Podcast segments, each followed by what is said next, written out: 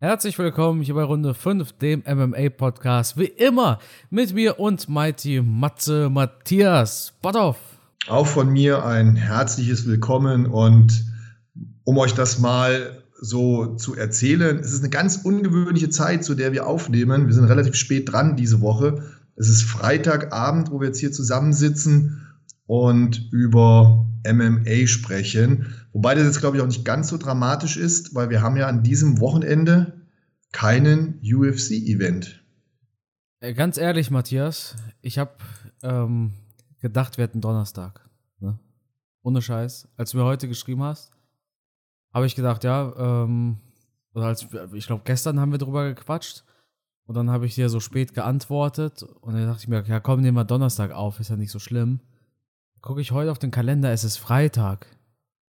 Ich habe mich, also, ich weiß nicht, warum ich dachte, dass wir Donnerstag hätten. Tja. Ja, dieser so ganze Black Friday waren, weißt du? Da, da ja. weißt du, die, es, es gibt ja kein Black Friday mehr, es ist alles Black Friday Wochen. Und ähm, da habe ich mir einfach nicht gemerkt, welcher Tag ist. Ja, ganz komisch. Ich meine, gut, wir, hatten, wir haben auch kein Event jetzt am Samstag. Also morgen im Endeffekt. Ja, das Gott sei Dank. Auch, das ist oder auch Snyder, oder wie auch immer. Das ist einer der wenigen Gründe, weshalb ich wahrscheinlich noch wissen sollte, welchen Tag wir haben, weil ich dann weiß, wie lange noch bis zum UFC-Event. Aber ähm, ja, wir hatten, ich glaube, Bellator hatten wir, oder? Ich muss allerdings zu meiner Schande gestehen, ich habe Bellator nicht geschaut. Ich wüsste auch nicht, wie man es aktuell in Deutschland sehen kann. Okay, da gibt es mit Sicherheit irgendwelche Tricks und Kniffe übers Internet, wie das möglich ist. Aber da bin ich ja dann meistens zu faul für. Ich möchte ja einfach daheim bequem auf meinem Sofa sitzen, anschalten, klick und gucken können. Ja, ähm, das, ist halt bei Bellator aktuell nicht möglich, was ich sehr, sehr schade finde. Ja, ist auch die Geschichte wieder dann mit VPN. Also mit einem VPN kann man sich das irgendwie anschauen, aber mhm. ich wüsste nicht, wie ich an meinem Fernseher ein VPN einrichte, weil ich gucke die Events ja auch am liebsten gemütlich auf dem Fernseher und nicht auf dem Handy oder sowas. Ja. Und ähm, deshalb schade. Also, ich habe äh, Nemkov gegen Corey Anderson. Habe ich mir auch nicht angeschaut. Ich erinnere mich an den ersten Fight zwischen den beiden. Da hat Corey Anderson Nemkov tatsächlich dominiert. Dann gab es einen Headbutt, einen Kopfschlag auf dem Boden. Dann wurde das ein No-Contest. Und jetzt im Rematch war das Spiel scheinbar umgekehrt, und jetzt hat Vadim Nemkov gewonnen und jetzt trifft Vadim Nemkov auf Joel Romero. Was ich bei Bellator super schade finde, ist einfach diese Promotion. Du bekommst nicht mit, dass ein Bellator-Event statt, Bellator stattfindet, außer es ist schon passiert. Du kriegst das Ergebnis mit, ja. Aber Bellator ist im Promoten, ich weiß nicht warum, aber eine Katastrophe. Ich weiß ja, und nicht warum, warum. Genau, und warum gibt es keine Möglichkeit, das wie bei einem Fight Pass bei der UFC direkt zu kaufen? Ich würde es machen.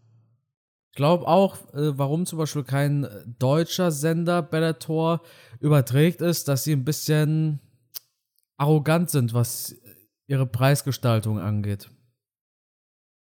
Ich glaube, Bellator hält sehr, sehr viel von sich, obwohl sie jetzt nicht unbedingt so viel Geld verlangen können. Das ist aber eine reine Vermutung und auf gar keinen Fall irgendwas Offizielles. Im Moment leben wir einfach MMA-mäßig noch immer so ein bisschen hinterm Mond im Vergleich zu anderen Ländern. Ja. In vielen Ländern sind alle Events mehr oder weniger einfach zu sehen. Bei uns vermisse ich PFL, ich vermisse One Championship und. Nö, PFL siehst du doch bei äh, Fighting. PFL, PFL kannst du da gucken, ja, ja. Ja? Ja. One Championship weiß ich auch nicht. Ich, ich finde, One hat so viel Potenzial, aber ich mag diese Aufmachung von One, mag ich sehr. Ja, aber es wäre mit Sicherheit ein Tick erfolgreicher, wenn die Dinge einfach leichter zugänglich wären. Ja, es geht. Es, es gab ja One in Deutschland zu gucken, aber ich glaube, das hatte auch nicht die krassen Zuschauerzahlen. Ich glaube, das Problem ist einfach, was One fehlt, sind die guten Fighter aus dem Westen. So blöd es klingt. Aber hast du dir mal eine Fightcard von One angeschaut? Das sind ja hauptsächlich ähm, Asiaten. Und das sind auch alles wahnsinnig tolle Kämpfer. Aber ich glaube, wenn man in Nordamerika erfolgreich sein will oder auch hier zum Beispiel in, in Deutschland, da brauchst du halt auch ein paar Amerikaner dabei. Ich habe ja mal ein One-Event kommentiert. Ich glaube, bei drei Viertel von den Kämpfern stand zum Beispiel in der Info, also One hatte mir extra fürs Event kommentieren ein Notiz, äh, eine Notiz-PDF zugeschickt mit lockeren 68 Seiten damals. Alles Infos über Kämpfer. Und bei drei Viertel der Fighter hieß es, ja, der und der kommt aus zum Beispiel Thailand, hatte mit zwölf seinen ersten Profikampf. Na gut, ne, das sind halt auch andere Umstände, die kämpfen auch aus anderen Motivationen. Aber ich denke, es ist nicht gut, dass die Amerikaner dorthin gehen und halt rasiert werden. Ne? Sage Northcutt zum Beispiel. Ja. Uh, Demetrius Johnson hat wieder abgeliefert. Aber ich glaube, viele können sich einfach nicht ganz so sehr mit One identifizieren. Und ich denke, das ist halt ein Problem. Das ist ja auch jetzt nichts Schlechtes. Also, es ist halt, ja, es ist halt so. An sich ist One ganz cool. Ich mag diese Mixed Fight-Geschichte. Das heißt, du hast MMA, dann hast du mal Muay Thai, mal Kickboxen, mal ist es in einem Käfig, mal ist es in einem Ring. One ist super dynamisch und super kurzweilig, muss ich sagen. Aber solange auch nicht die Fanbase da ist, die eine UFC hat zum Beispiel, ähm, reizt es mich einfach nicht. Was mich aber tatsächlich super reizt, ist Ryzen. Ich weiß nicht warum. Mhm. Da hat man theoretisch auch das, das, ähm, die Sache mit den Namen. Aber ich finde Ryzen noch mal viel, viel spannender und spektakulärer als One. Ich weiß nicht warum. Vielleicht wegen dem Ring, weil das japanische Publikum auch einfach eine ganz eigene Art und Weise hat. Aber ich würde so gerne jedes Ryzen-Event mir live reinziehen. Die haben auch eine neue Plattform rausgebracht, sowas wie den UFC Fight Pass. Aber ich glaube, das letzte Mal, als ich es geschaut habe, war es echt ein bisschen überteuert. Ne? Mhm. Ich persönlich finde Ryzen viel spannender als One. Obwohl das natürlich auch Asiaten sind. Also, ähm, auch wenn bei Ryzen zum Beispiel nicht, nicht viele aus dem Westen kämpfen, sage ich mal, hat Ryzen einfach so eine, eine, einen ganz, ganz eigenen Touch an sich. Bei One habe ich halt das Gefühl, ja gut, stattdessen könnte ich auch Bellator gucken, weißt du? Bei Ryzen habe ich das Gefühl, dafür gibt es keinen Ersatz. Mhm. Ja, genau. Ja, es wird schon einiges geboten, aber wie gesagt, ist, glaube ich, für den Endverbraucher dann einfach zu unübersichtlich und zu kompliziert, dann auf jegliche Plattform zuzugreifen. Und es wird am Ende halt kompliziert und dann natürlich auch unangenehm teuer irgendwann. Äh, Matthias, wir sind ja gerade beim Sport. Schaust du eigentlich Fußball-WM? Ja. Echt? Ja. Hast du so richtig WM-Feeling? Na, bei mir ist es nach und nach dann schon gekommen, weil ich auch hier mit meinem Freundeskreis ähm, am Tippen bin. Wir machen unser Tippspiel, haben da Spaß bei. Also ein bisschen WM-Feeling ist schon da, ja. ja. Ich könnte mir das gar nicht vorstellen, so ein Autokorso, weißt du, Deutschland gewinnt irgendwie das Viertelfinale. Ja, gut, das habe ich jetzt auch noch nie gemacht. Also so euphorisch bin ich jetzt auch nicht. Ja, also doch, es einfach Autokorso live zu sehen und solche Sachen. Autokorso muss schon sein. Also wenn, wenn Deutschland weit kommt oder sowas, aber ich könnte es mir dieses Jahr einfach nicht vorstellen. Nicht wegen ähm, Politikgeschichten oder sowas. Ich glaube, vor allem wir UFC-Fans, ne? Wir sind ja von, von der UFC ähm, gewohnt, dass Politik gar keine Rolle spielt im Sport. Ähm, ich, ich denke eher einfach die, der Winter, so eine WM im Winter, das, ich finde das einfach nur kacke, ehrlich gesagt. Weiß ich nicht. Es ist zu kalt draußen für eine WM. Kannst du auch nicht Public Viewing machen? Kannst du dein Bier trinken oder sowas? Das kannst du ja nicht machen. Solche Sachen fallen natürlich weg, ja. Das ist richtig. Gut. Public Viewing gab es vielleicht irgendwo in Deutschland auch letzte Woche bei einer UFC Fight Night zwischen Kennedy Nchekwunku und Yonku Zelaba. Das war nämlich das Main Event. Denn der einzige Fight, auf den wir uns so richtig gefreut haben, Matthias, der ist ausgefallen, kurz vor der Veranstaltung tatsächlich. Hast du da mitbekommen, genau was passiert ist, welche gesundheitlichen Probleme Derek Lewis hatte? Nee, habe ich nicht. Habe ich auch nicht weiter verfolgt. Aber ich denke, wenn es berichtet worden wäre, dann hätte ich es mitbekommen. Ging so ein bisschen an mir vorbei. Auf einmal, bums, war der Kampf weg und ja, dann hatte ich irgendwie die ganze Freude auch, ehrlich gesagt, an dieser Fight Night verloren. Ja, das war so ein richtiger Dämpfer. Vor allem, die Prelims waren ja in vollem Gange. Die Maincard ist ja gerade gestartet und dann sagt man, ja, Derek Lewis, nee, der kommt heute nicht. Es ist aber, Matthias, nicht das einzige Main Event, was ausfällt, ne? Oder ausgefallen ist. Das andere fällt noch aus. Ja, und das, das ist natürlich ein Thema, über das wir unbedingt sprechen müssen. Ähm, ja, wollen wir über die Fight Night letztes Wochenende noch viel verlieren? Ja, ich wüsste halt nicht, über welchen Kampf man da jetzt groß sprechen sollte. Kurze ja. Lava gegen Necho Wuko, vielleicht ja. Ähm, aber ansonsten, Matthias. Kurze Lava kriegt es halt irgendwie nicht mehr geschissen. Ne? Ja. Hat jetzt auch eine Niederlagenserie, dreimal hintereinander verloren. Ja. Davor auch schon die eine oder andere Niederlage gehabt. Ja, und diesmal, wobei man muss sagen, sein, sein Gegner hat es gut gemacht. Kennedy, guter Mann, sehr groß, kräftiger Bursche, ähm, hat da schon äh, gut zugelangt, muss man ihm lassen. Hat er gut gemacht. Ja, kurze Laber, aber auch in den letzten sieben Fights ein Sieg. Ein Unentschieden, den Rest hat er verloren ja, wie gesagt, da ist halt nicht viel passiert in den letzten Kämpfen bei ihm. Ja. Gut, ja, das war eine knackige Zusammenfassung der Fight Night. Und da wir ja keine kommende UFC Fight Night haben, können wir ein bisschen darüber sprechen, was denn jetzt eigentlich los ist im UFC Light Heavyweight, denn aktuell gibt es keinen Champion mehr. Das kam, das kam sau überraschend, oder? absolut überraschend und natürlich auch unheimlich schade, fast schon traurig, weil Jiri Prochaska, das ist halt ein Typ, die Kämpfe, die der macht, sind spektakulär, da freut man sich einfach drauf, das, das will man sehen, dem schaut man gerne zu. Wenn der kämpft, weißt du, es wird nicht langweilig, oder? Ja, absolut. Ja, und jetzt ist er weg vom Fenster. Für ein Jahr. Aber trotzdem hat er den Gürtel abgegeben. Das war super kurios, denn äh, mir hatte den Max Schrader, kennst du den von der Bildzeitung? Ja. Der hatte mir aus dem Nichts geschrieben: Hey, pass auf, Jiri fällt aus, ähm, Ankalaev gegen Blachowitz ist das neue Main Event. Und ich dachte so, hä? Ich, also mein, mein erster äh, Gedanke war, was, was redet er? Weil ich habe dann online geschaut und online auf Twitter gab es darüber gar nichts. Was ich immer zum Beispiel mache, um, sagen wir mal so, Breaking News zu verifizieren oder sowas, ich gebe auf Twitter, weil Twitter ist dafür einfach die beste Plattform. Ich gebe auf Twitter dann Prohatzka ein, gehe auf neueste Tweets und gucke, was darüber getweetet wird, über Prohatzka. Denn wenn es jetzt wirklich so eine Breaking News ist, dann berichten alle darüber. Bei Prohatzka gab es aber gar nichts darüber, dass er ausfällt. Da habe ich ihm gesagt, hey, woher willst du das wissen? Da hat er gesagt, von Blachowitz selber hat. Blachowitz selber hat es ihm gesagt. Ne? Hm.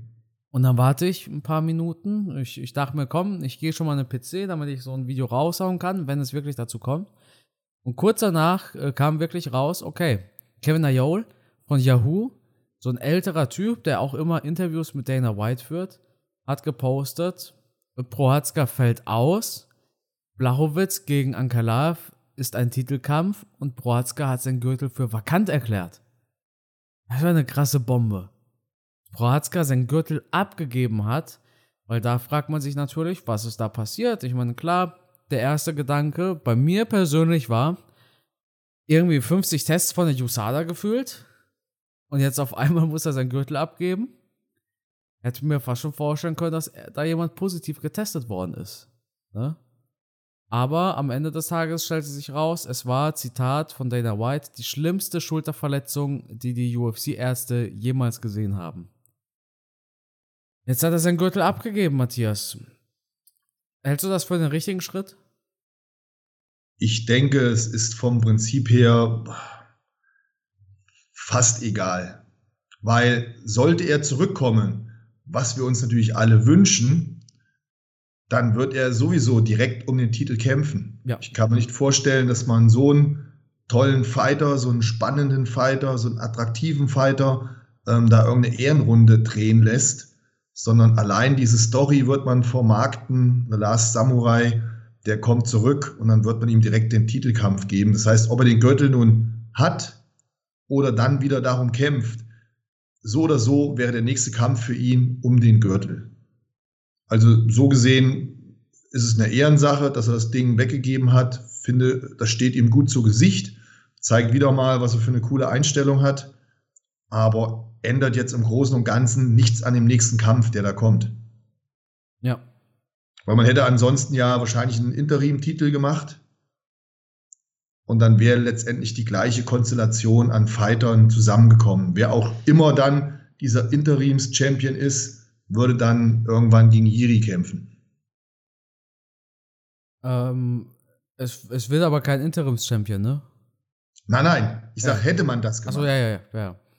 Wenn er seinen Titel jetzt nicht zurückgegeben hätte, so, ja, ja, ja, ja, gut. dann hätte man jetzt den gleichen Kampf gemacht, Blachowicz gegen Ankalaev um den Interims-Champion und zu einem späteren Zeitpunkt dann irgendwann diesen Titelträger gegen Hiri äh, kämpfen lassen. Ja. Aber so hat er seinen Titel zurückgegeben, was, ja, wie gesagt, ich finde es in Ordnung. Ähm, letztendlich würde es an dem nächsten Kampf, den er bestreitet, nichts ändern. Absolut. Ich finde es gut sogar. Ich denke, ja. das ist, das ist, also das ist Selbstvertrauen, das ist Selbstbewusstsein. Ich denke, Proatzka denkt sich wirklich, mir doch egal, ich gewinne ja sowieso gegen die. Wer auch immer den Gürtel dann haben wird, ich werde ihn mir zurückholen. Weißt du, was ich meine? Ja, natürlich. Letztendlich muss er aber als Kämpfer so denken. Ja, aber es gibt genug Champions, die kämpfen einmal im Jahr oder wenn sie ein Jahr lang verletzt sind, ja. dann beschweren sie sich sogar darüber, dass es einen Interims-Champion gibt. Das ja? stimmt, ja, das stimmt.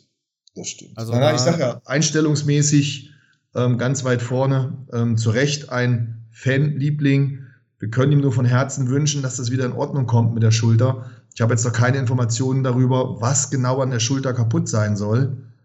Aber wir haben halt auch schon Kämpfer in der Vergangenheit gehabt, die aufgrund einer Schulterverletzung ja praktisch an ihrem Karriereende waren. Ja, Schulter, Knie. Kane Velasquez zum Beispiel. Sowas, ja. Naja, stimmt, ja. Bei dem waren es aber auch die Knie irgendwann dann. Ja, der war halt dann zum Schluss komplett im Eimer. Aber damals kann ich mich noch daran erinnern, dass es mit der Schulter anfing und danach ist er halt nie wieder reingekommen ins Game. Und die Gefahr besteht natürlich bei Jiri auch. Wenn das wirklich so eine schlimme Schulterverletzung ist, hoffentlich wird das mal wieder. Ja.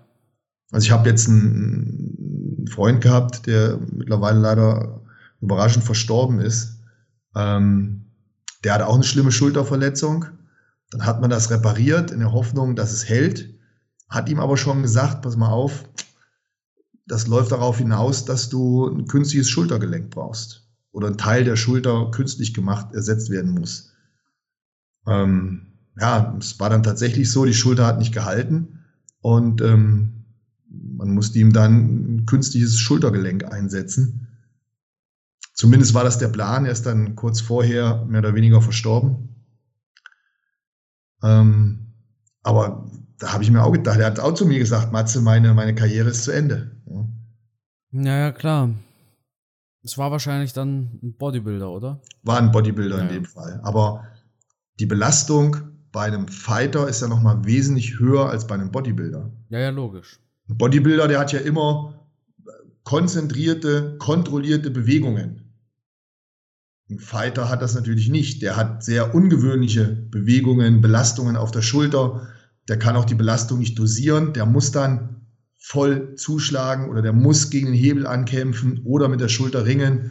Das heißt nochmal viel anspruchsvoller und gefährlicher da mit einer verletzten Schulter zu arbeiten als der Bodybuilder, der teilweise an Maschinen trainieren kann, vorgegebene Bewegungen hat, ist halt dann wesentlich sicherer für die Schulter. Ja, absolut. Also denkst du, es könnte noch viel schlimmer kommen, als wir vermuten, ne? Boah, wenn gesagt wird, es ist die schlimmste Schulterverletzung, die man da je gesehen hat. Ich weiß ja nicht, was da passiert ist. Beim, beim Wrestling, beim Ringen hat er sich irgendwie verletzt. Aber wer weiß wie. Ja, muss man halt jetzt mal abwarten. Es wird bestimmt irgendwann mal erzählt werden, was da passiert ist mit der Schulter. Ja. Hoffen wir das Beste, dass er wieder zurückkommt. Ja, was eigentlich mit Glover Teixeira? Ich meine, Matthias, du bist ja immer ein großer Fan von den brasilianischen Kämpfern. Vor allem von den alten Kämpfern Ja. sozusagen. Und, Ja. und Teixeira, den Typ muss man halt einfach lieben. Wer so lange im Game drin ist, sich nicht brechen lässt, immer wieder zurückkommt, Niederlagen wegsteckt, weiterkämpft, weiterkämpft und dann im fortgeschrittenen Kämpferalter nochmal den Titel holt, so einen kann man nur respektieren. Auch ein Typ, der nie irgendeinem Kampf aus dem Weg gegangen ist, der immer Vollgas gegeben hat, jemand, der nie Ausreden gesucht hat. Also für mich ein absolut vorbildlicher Kampfsportler, der offensichtlich auch noch ein sehr guter Trainer ist, der offensichtlich noch ein guter Kamerad und Freund ist. Also das, was ich jetzt über die Jahre mitbekommen habe von ihm, super Typ. Vor allem, wie er sich für Alex Pereira auch gefreut hat, ne? Das ist wie, Wahnsinn, wie ein Vater, der sich für seinen Sohn freut. Also ohne Scheiß. Ja, Teixeira fällt jetzt weg. Der wollte nämlich nicht gegen Ankalaev. Hast du es mit? Ich habe ein Video drüber gemacht. Habe ich natürlich angeschaut, das Video. Ach, danke, Matthias. Und im Endeffekt sagte Teixeira, hey Leute, ich bin Profi-Fighter, ich gehe da nicht einfach nur rein, um zu verlieren. Ich brauche ein bisschen mehr Vorbereitung für einen Kämpfer wie Magomed Ankalaev. Gib mir doch ein bisschen mehr Zeit. Ich kämpfe im Januar gegen ihn. Hatte die UFC gesagt, okay, haben wir uns angehört, jetzt kämpft halt Ankalaev gegen Blachowitz. Und du bist raus. Er hätte bei UFC 282 Blachowitz sofort angenommen. Ich meine, klar, so einen Kampf, den hat er auch ohne Probleme schon mal gewonnen, ne? Oder eben ein paar Wochen später, damit er sich eben auf ein Southpaw vorbereiten kann gegen Ankalaev. Das hat der UFC scheinbar gar nicht geschmeckt. Ja, ich kann, ich kann, äh, ich kann den Kämpfer verstehen. Ich kann aber auch die Organisation verstehen, weil die UFC braucht natürlich diesen Highlight-Fight und kann das Ding nicht einfach verlegen. Die hätten ja dann ein Pay-per-View gehabt ohne, ohne Titelfight. Aber denkst du nicht, dass Blachowitz gegen Teixeira größer wäre als Blachowitz gegen Ankalaev? Hm, weiß ich nicht. Habe ich mir auch Gedanken drüber gemacht, als ich dein Video gesehen habe. Den Kampf haben wir aber schon mal gesehen. Ja, ja, aber Blachowitz hat Polish Power im Hotel vergessen. Vielleicht hat er sie ja diesmal mitgenommen und nicht dagelassen.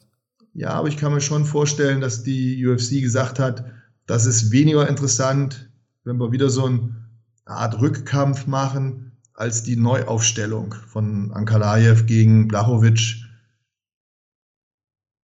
Zumal Ankalaev sich natürlich einen Titelfight verdient hat. Das ist außer Frage. Absoluter Topfighter, nur einmal verloren. Ähm, Siegesserie, Ja, einfach stark in allen Belangen. Ähm, ich finde ich find den Kampf mega spannend, sehr interessant. Und man darf ja eine Sache auch gar nicht vergessen. Diese eine Niederlage von Ankalaev. In Runde 3 bei 4 Minuten 59 hat er abgeklopft. Ja, es ist unglaublich. Das ist eine Sekunde nur gewesen. Schaut euch Paul Craig gegen Magomed Ankalaev an. Dieses Finish. In einem Fight, also, also da kann man wirklich sagen, in der letzten Sekunde hat er den Fight verloren. Denn eine Sekunde später hätte er ihn gewonnen gehabt. Ich glaube, der hat Albträume davon. Ja, ja ich glaube mittlerweile nicht mehr, weil er hat ja offensichtlich diesen, äh, diese Niederlage gut wegstecken können. Aber es wird ihn murksen. Genauso wie in John Jones es murkst, dass er da auch diese eine Niederlage drinstehen hat, die eigentlich ähm, nicht nachvollziehbar ist, ne? Ja, stimmt. Gut. Das war's über UFC 282. Matthias, wa- was ist denn jetzt noch so passiert?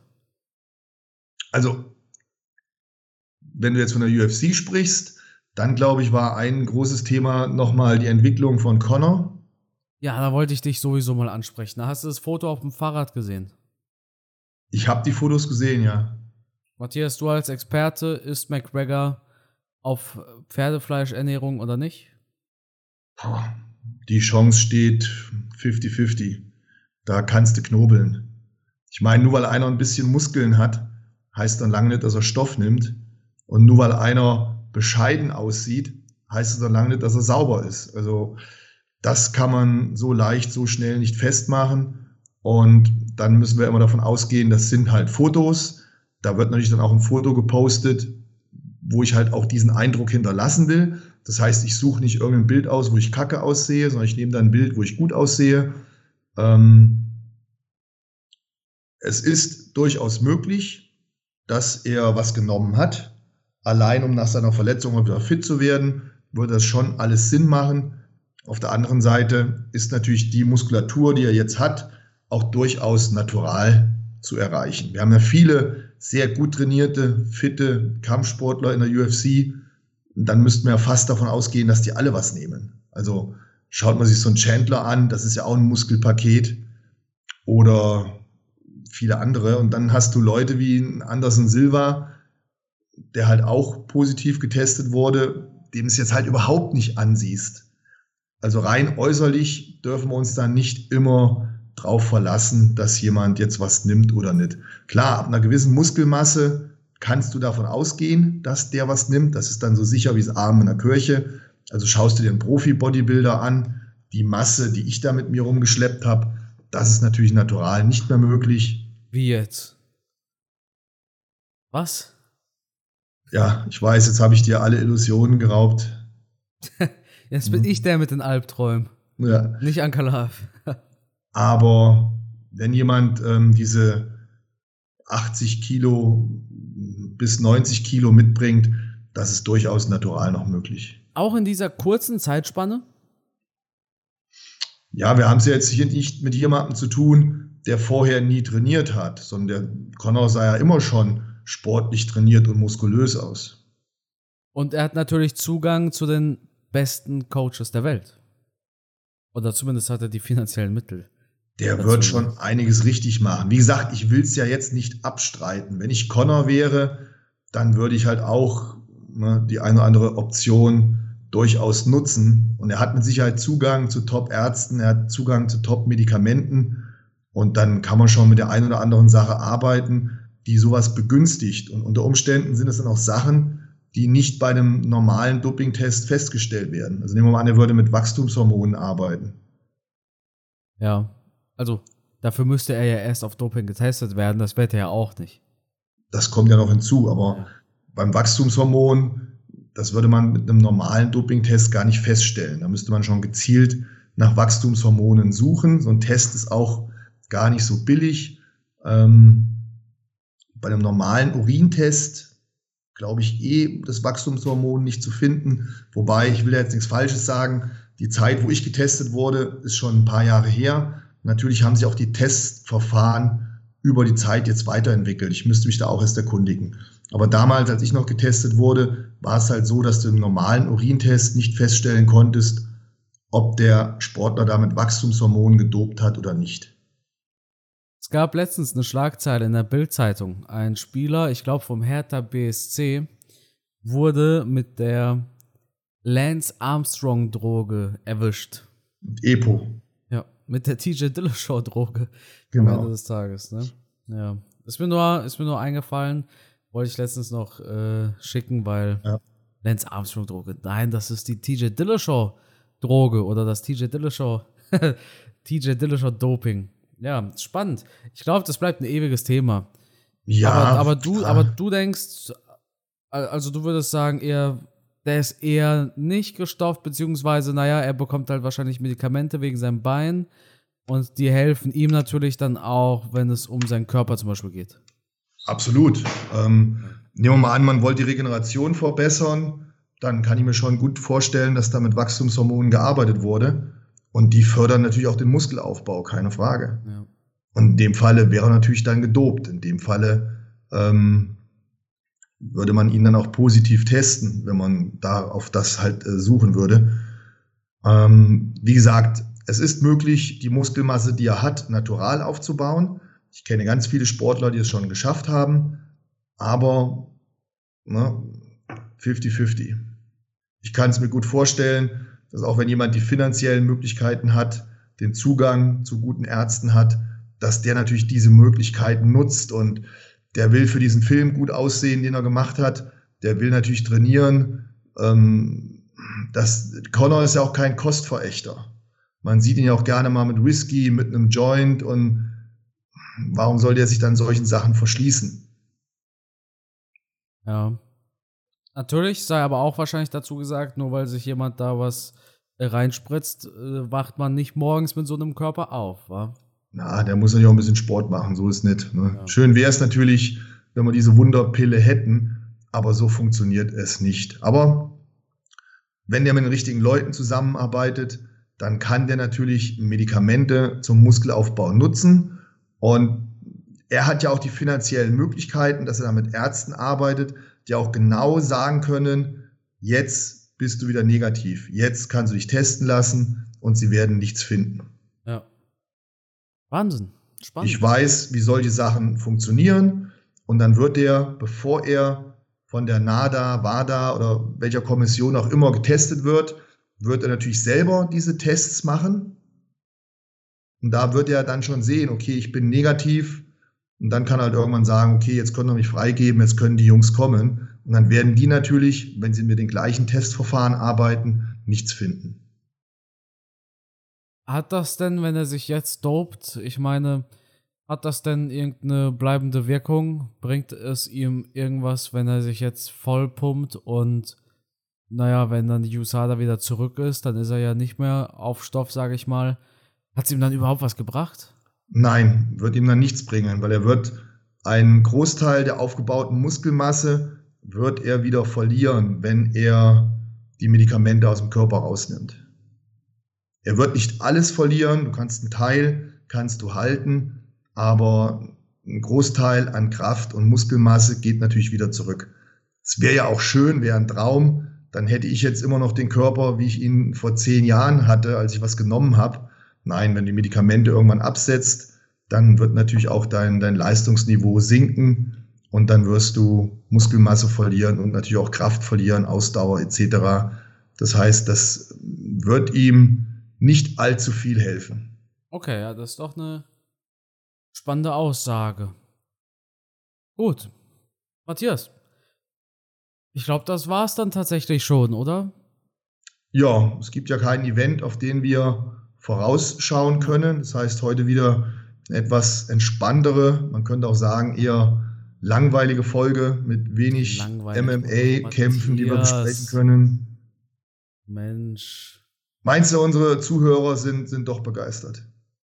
Klar, Matthias, von dir kann man nur begeistert sein. Apropos Zuhörer, ich war ja letztes Wochenende mal wieder unterwegs für We Love MMA, habe ich in Berlin den Event kommentieren dürfen.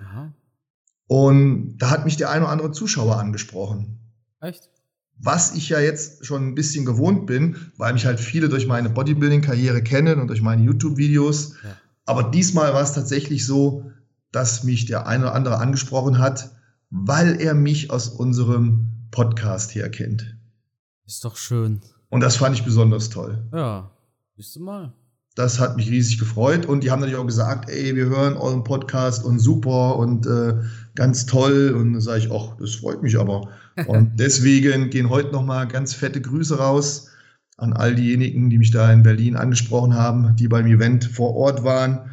Hat mich gefreut, dass ihr Hallo gesagt habt. Also gerne in Zukunft alle die uns treffen, sei es äh, bei We Love MMA oder irgendwelchen anderen Veranstaltungen, sprecht uns gerne an. Ähm, freut mich, freut mich wirklich, wenn, wenn ihr den Podcast hört, wenn euch das Spaß macht, wenn wir euch gut unterhalten. Ähm, toll, echt. Ja. War das jetzt ein Schlusswort, Matthias? Ich bin jetzt ein bisschen überfordert mit der Situation. Das war ein, ein Wort vor dem Schluss weil ich warte ja immer noch auf den letzten Satz von dir. Ja, ja, ich weiß, aber irgendwie, sagst, hast, ja, aber irgendwie hast du jetzt schon das Schlusswort gemacht und ich, ich warte hier auf meinen Satz, aber du so, ja, danke Leute, ihr seid die Besten, wow. Ja, gut, das war ja jetzt nicht, nicht, äh, ähm, ja, war das schon abschließend? Okay, hm. warte, Matthias. Also, von mir auch ein Danke an äh, alle, die uns zuhören natürlich und das auch schon seit Jahren. Matthias, wir haben den Podcast schon so lange wir haben eigentlich die letzten, das ist ja eigentlich der Wahnsinn, ne? Alles, was in den letzten drei Jahren circa in der UFC passiert ist, haben wir zusammen besprochen. Jede Woche. Nicht einmal ist es ausgefallen, egal ob du in Miami warst, ob du in äh, der Türkei warst oder wo auch immer. Ich war nirgendwo, ich kenne tatsächlich keinen Urlaub, aber immer haben wir uns die Zeit genommen und auch wenn es ein Freitag ist, haben wir es geschafft aufzunehmen. Matthias, dementsprechend nicht nur Danke an die Zuschauer und äh, Zuhörer und Zuhörerinnen, sondern auch Danke dir, Matthias. Und dann würde ich sagen, das Schlusswort, das gehört wie immer eigentlich dir. Ich kann es nur nochmal wiederholen. Tausend Dank dafür, dass ihr uns zuhört, weil ja, ohne euch wird es ja diesen Podcast nicht geben. In diesem Sinne freue ich mich darauf, wenn ihr nächste Woche wieder dabei seid und wir den darauffolgenden UFC-Event, eine Fight Night besprechen, wo einer meiner Lieblingskämpfer am Start ist. Ähm, wer das ist, ja, das werdet ihr dann nächste Woche im Podcast erfahren. Bis dahin. Ciao.